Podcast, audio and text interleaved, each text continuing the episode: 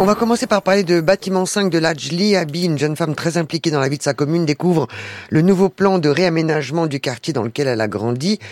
Mené en catimini par Pierre Forge, un jeune pédiatre propulsé maire, il prévoit la démolition de l'immeuble où Abby a grandi.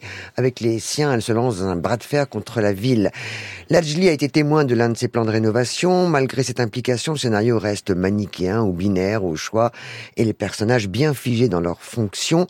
Le programme est tellement joué d'avance. Dommage parce que la première scène folle, la descente d'un cercueil dans l'escalier trop étroit du bâtiment, laissait présager le meilleur, Laurent. Oui, on pouvait penser ce qu'on voulait des, Misérables, le, précédent et premier film de Lajli, mais euh, incontestablement, il y avait une énergie, une force et même un propos politique et social conséquent. Là, le film démarre, vous le rappeliez très bien, en trombe avec ce cercueil euh, qui ne qui ne rentre pas, enfin voilà, qui, qui, qui ne passe, pas. hein, voilà. Et le malheur, c'est que ça devient un peu la, la métaphore du film, c'est-à-dire que le scénario se cogne partout euh, et que progressivement, ça se délite. Mais c'est assez étonnant d'entendre Ladji dire que dans un premier temps, il voulait concentrer son son film sur euh, un maire courage, euh, avec jeu de mots, qui était vraiment qui avait fait des choses intéressantes. Et puis là, le, le maire qui nous montre est tout sauf courage, mm. plutôt pourri. Donc on se demande pourquoi il y a eu ce, renversement et j'ai l'impression qu'effectivement ça énerve tout le tout le film jusqu'à une autre métaphore qui est euh, euh le, le, film d'un bâtiment d'une tour d'immeuble qui s'effondre et là je trouve que le film s'effondre avec. La chimère de la cinéaste italienne Alice Rohrwacher, de retour dans sa petite ville du bord de la mer Tyrrhénienne, Arthur, c'est Josh O'Connor qui était Charles d'Angleterre dans The Crown. Arthur retrouve sa bande de tombaroli, des pilleurs de tombes étrusques et de merveilles archéologiques. Il a un don qu'il met au service de ses amis. Il ressent le vide, le vide de la terre dans laquelle se trouvent les vestiges d'un monde passé. C'est une super belle idée déjà. Superbe. Bon, Rohrwacher creuse le sillon hein, depuis euh, ce corpo céleste, euh, les merveilles euh, et puis heureux comme euh, Lazare, avec un cinéma qui euh, ne refuse ni le symbolisme, ni le surréalisme, et tout en, c'est ça qui est absolument étonnant, tout en s'inscrivant quand même dans une sorte de tradition néo-réaliste italienne. Le résultat est toujours surprenant, dérangeant, parfois rugueux, c'est le cas ici. Oui, moins émouvant que les merveilles. oui, c'est vrai, mais il y, a une rugosité assumée, mais il y a aussi un burlesque, hein, en, quand même en, en, permanence. Et puis au cœur du film, et ça moi j'ai été extrêmement sensible, cette civilisation étrusque, étrusque qu'on connaît mal, nous, que les Italiens connaissent très très très très très bien.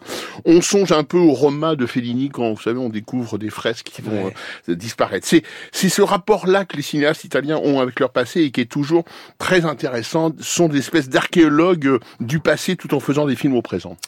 Euh, la deuxième réalisation du scénariste Thomas Bidguin, soudain seul, en couple depuis cinq ans, Ben et Laura, c'est Gilles Lelouch et Mélanie Thierry, ont décidé de faire le tour du monde en bateau.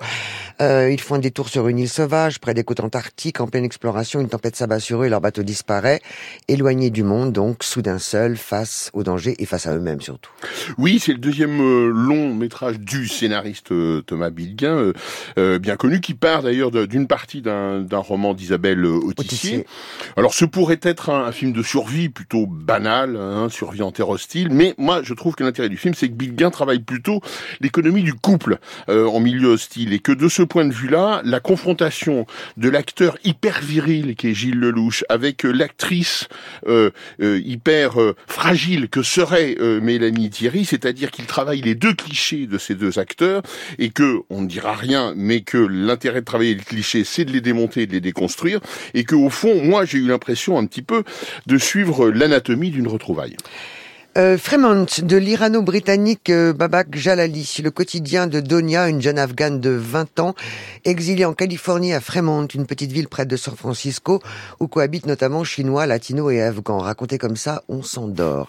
Sauf que ce film est une merveille de poésie, de profondeur, de drôlerie, où il est question de petits messages dans des gâteaux chinois, d'un psychiatre qui adore Cro-Blanc, d'un cuisinier philosophe, d'un garagiste lunaire, ou comment faire ressentir les exil en une heure et 28 minutes en noir et blanc, vous ressortez apaisé, le cœur léger, avec aussi l'irrésistible envie d'acheter un fortune cookie hmm. pour y lire un petit rayon d'espoir, exactement comme ceux merveilleux film.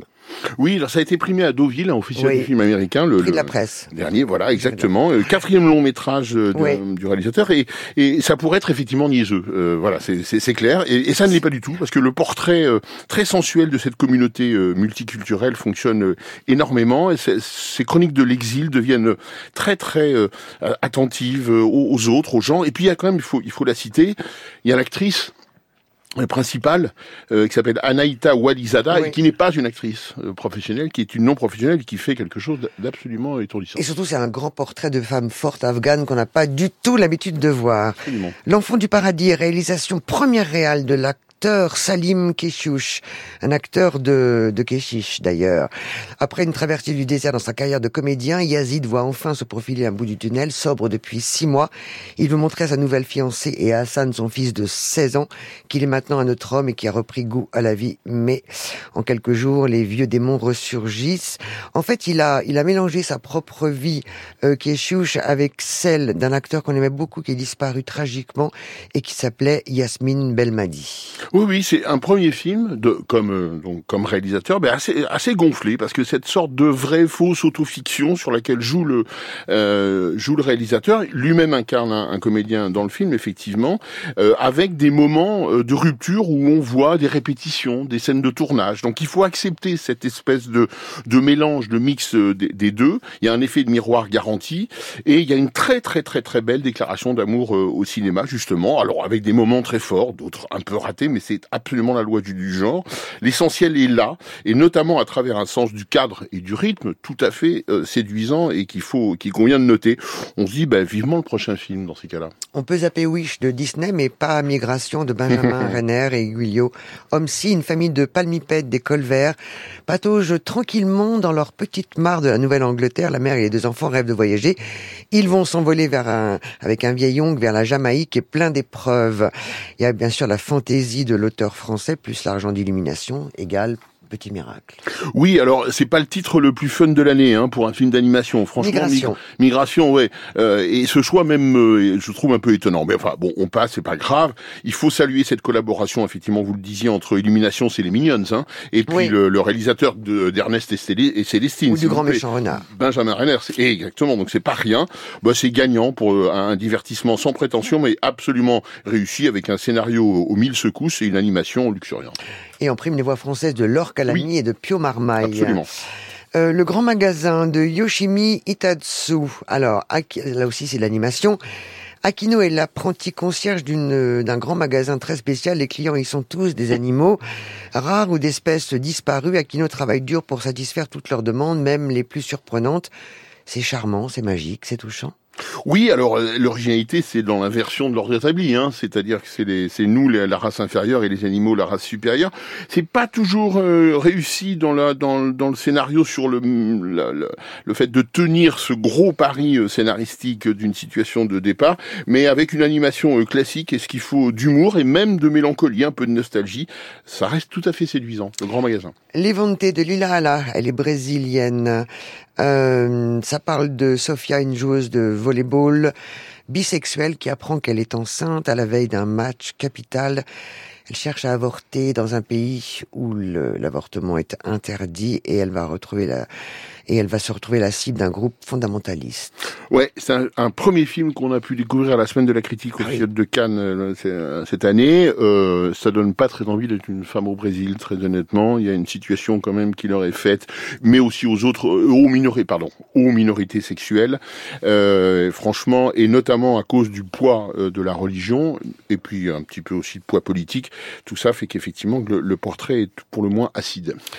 Euh, Satyajit revient dans la trilogie de Apu.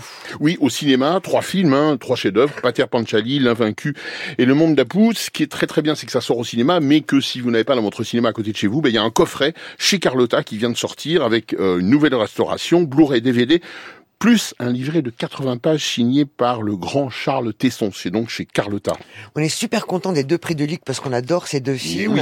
Le règne animal de Thomas Caillet et dans les premières œuvres, Le ravissement d'Iris Kaltenbach. Bravo aux deux. Ouais, il faut aussi signaler une rétro. Bon, je sais que j'adore ce cinéaste, mais Aki Kaurismäki à la Cinémathèque française jusqu'au 17 décembre, mais même à la Filmothèque. Oui, c'est vrai.